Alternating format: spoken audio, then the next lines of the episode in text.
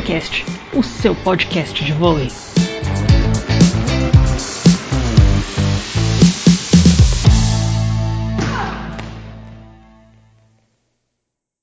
Olá, como vai? Você está ouvindo a 11 edição do Vôleicast, podcast do Saída de Rede e blog de vôlei do All Sport. Meu nome é Carolina Canossa e eu estou acompanhada por Janaína Faustino. Seja bem-vinda novamente, Jana. Obrigada, Carol. Tudo bem? Olá, pessoal. É um prazer estar aqui mais uma vez para falar sobre vôlei com vocês.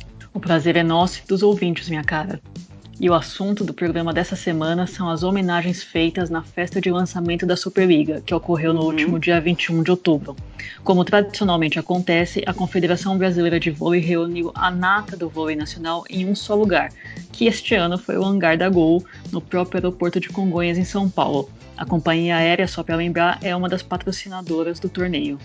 Pois é, é um lugar bastante assim inusitado, diferente, né, Carol? Foi, queria que você falasse é, como é que foi a experiência, se foi bacana o espaço, como é que funcionou lá o lançamento. E também lembrar que esse ano a festa de lançamento da Superliga não falou apenas do presente, né? Você que esteve lá, conta pra gente como é que foi, o que, que você viu. Pois é, eu mais uma vez estive no evento que já faz parte do meu calendário anual, digamos assim, né? Assim como o Carnaval, Páscoa, Natal, todo ano, todo ano eu vou no lançamento da Superliga, sou, digamos uhum. assim, arroz de festa. Mas 2019 realmente foi um pouco diferente, né? Até por conta dessa questão do cenário, porque foi bem próximo à pista do, do aeroporto mesmo. E uhum. além de reunir todos os grandes nomes da, da Superliga, né? Todo mundo, a nata do voleibol nacional, a CBV e o COB, que é o Comitê Olímpico Brasileiro, usaram a, a festa, o evento, para fazer uma série de homenagens, né? Então foi, uma, foi feita uma homenagem aos 15 anos do ouro da seleção masculina na Olimpíada de Atenas, uhum. 35 anos também da prata nos Jogos Olímpicos de Los, Los Angeles, é, e também os técnicos Bernardinho e José Roberto Guimarães entraram para o Hall da Fama do esporte olímpico brasileiro. Pois é, era craque assim para todo lado, né, Carol? E as homenagens certamente mais do que merecidas. A geração de 84, conhecida como a geração de prata, pode não ter conquistado o título olímpico né, lá em Los Angeles, mas foi absolutamente fundamental para dar um impulso ao vôlei brasileiro, que virou essa potência que é hoje. E a geração de Atenas, Atenas 2004, sem comentários, né? Arrisco dizer que aquele foi um dos maiores times de todos os tempos, não só do vôlei, mas da história do esporte, de todas as modalidades. Parece ousado a gente falar isso, né? Mas é verdade. Que timaço hum, era aquele. Incrível. E outro fato marcante do, do lançamento da Superliga, dessa série de homenagens, foi o encontro do Bernardinho com o José Roberto Guimarães, que são, sem dúvida alguma, os dois maiores técnicos da história do vôlei brasileiro. Para quem uhum. não sabe, eles, apesar de todas as vitórias, de toda, toda a fama, toda a competência, eles mantêm uma relação que podemos classificar como distante, mas que já foi inclusive de desentendimentos sérios. Só para uhum. relembrar quem não conhece a história, em Atenas 2004, a Fernanda Venturini, que é a esposa do Bernardinho, supostamente levou um DVD da seleção feminina, onde à época ela, ela era levantadora titular, para uhum. analisar com o Bernardinho, supostamente porque essa história nunca foi confirmada. É, o Zé Roberto teria ficado muito irritado com essa interferência e a relação que nunca foi de amizade degringolou de vez por conta disso.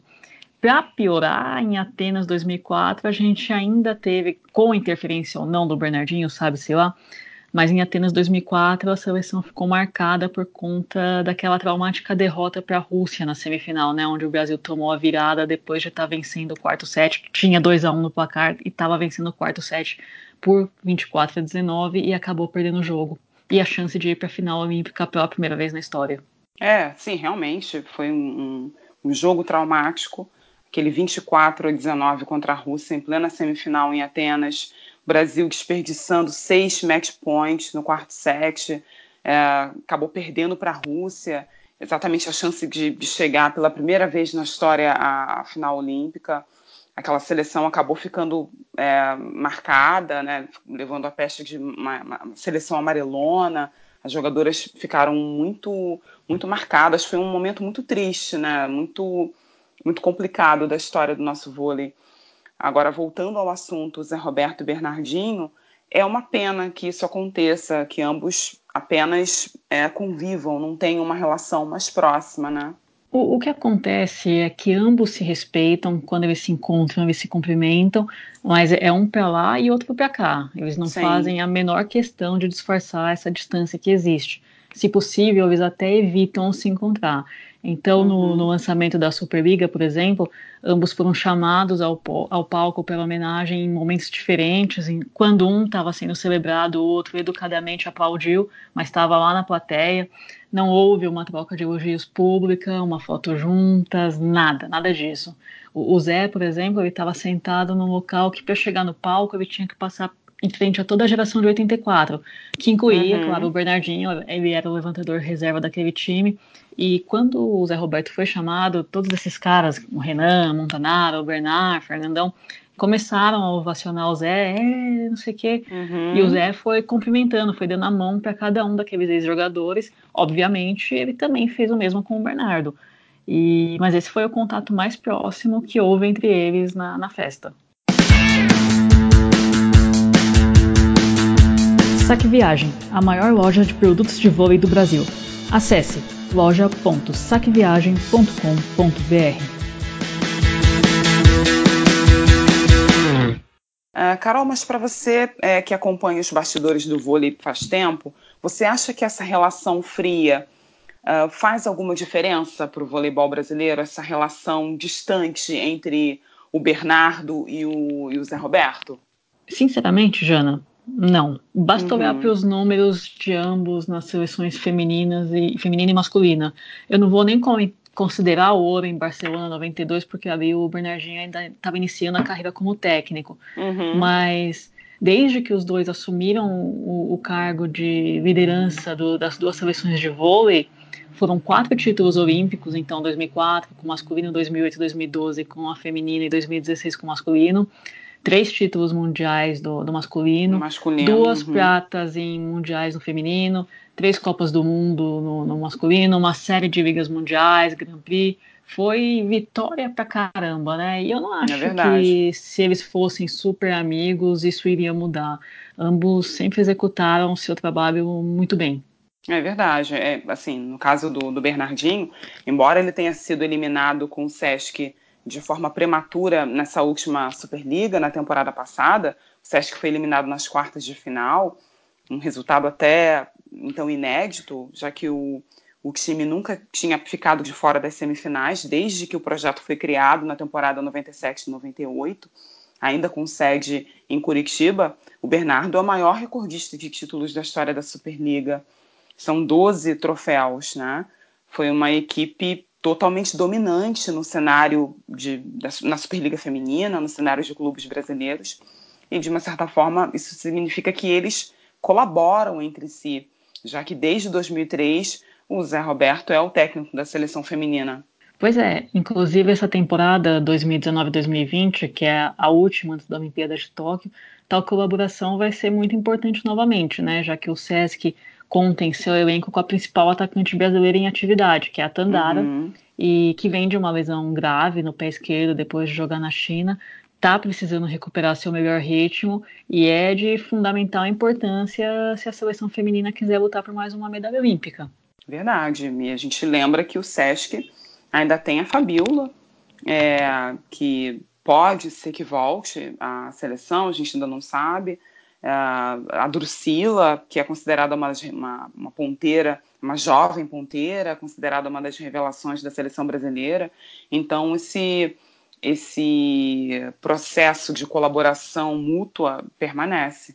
Por isso que eu afirmo categoricamente: não importa se o Bernardinho ou o José Roberto se adoram, se odeiam, o que quer que seja. Uhum. A relação pessoal deles não afeta o profissionalismo de ambos eu nem vou me aprofundar aqui sobre o tal caso do DVD em Atenas, porque isso é algo sobre o qual nunca ninguém falou abertamente e tantos anos depois não tem o menor sentido ficar fazendo especulações. Mas os bons resultados estão aí na mesa para quem quiser ver. Eu concordo, sem dúvida. Acredito que o mais importante é essa esse trabalho, esse, esse, o profissionalismo e a contribuição que cada um deu ao vôlei brasileiro. Né?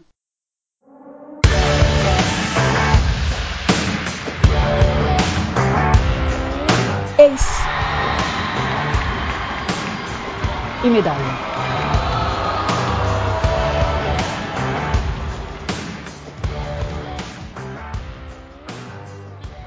Agora é hora do quadro fixo do Volleycast, no qual ressaltamos quem, nos últimos dias, se destacou, o Ace, e quem foi, quem foi mal, quem tomou aquela boada no meio do peito, popularmente conhecida no vôlei como medalha. E eu vou começar com o Ace, ou melhor, com dois Aces. O primeiro deles é para o EMS Taubaté, que superou a falta de entrosamento, o cansaço dos jogadores da seleção que acabaram de voltar do Japão, onde ganharam a Copa do Mundo, e mesmo uhum. assim conseguiu bater o César para chegar à final do Campeonato Paulista. E o outro ace vai justamente para o adversário do Taubaté nessa final do Campeonato Paulista, que mesmo com um elenco tecnicamente inferior, foi valente e saiu na frente da decisão do estadual em um jogaço encerrado em 3 a 2 na casa do adversário e só depende de uma vitória simples agora na quinta-feira para ficar um título. E o Taubaté, né, para reverter o resultado, precisa ganhar o jogo por qualquer placar e depois do Golden Set, que é aquele set extra que decide o título e vem sendo adotado no voleibol brasileiro nas últimas temporadas. Isso aí. E já que você concedeu dois aces, Carol, eu também vou dar duas medalhas. Uhum. É, a primeira medalha diz respeito a mais um caso nojento de racismo no vôlei brasileiro. A vítima dessa vez foi a ponteira norte-americana Deja McLendon, né, do Minas. Uh, Para quem não sabe, ela foi vítima de, do crime de injúria racial durante a transmissão por streaming é, da final do desafio uhum. Rio-Minas. Um a, final, a final contra o Praia, um absurdo, né? Uh, um caso revoltante. Assim, se fosse comigo, eu não pensaria duas vezes e teria levado o caso adiante, teria denunciado o criminoso formalmente, mas ao mesmo tempo eu entendo o lado dela de não querer ficar marcada por isso, ainda mais jogando pela primeira vez no Brasil. É uma situação bastante delicada uhum. é, e é um caso repugnante, né? Com certeza.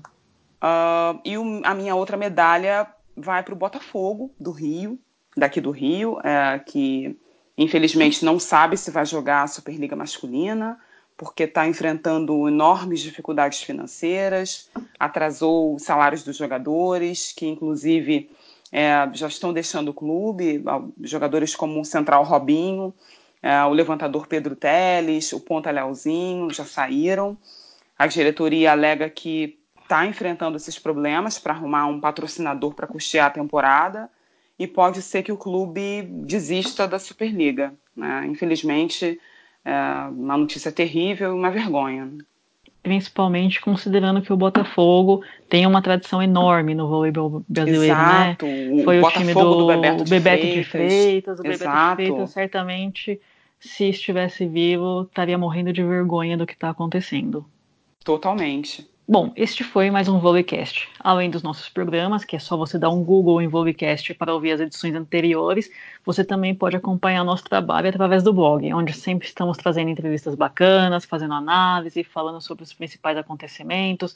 Só nos últimos dias, por exemplo, a gente teve o Zé Roberto e o Renan falando da temporada de seleções, um bate-papo com o Leon, cubano naturalizado polonês, um dos grandes astros do vôlei mundial atualmente teve entrevista com o Alan, com a Lorene, que são jovens destaques das seleções brasileiras em 2019, foram muito bem essa temporada.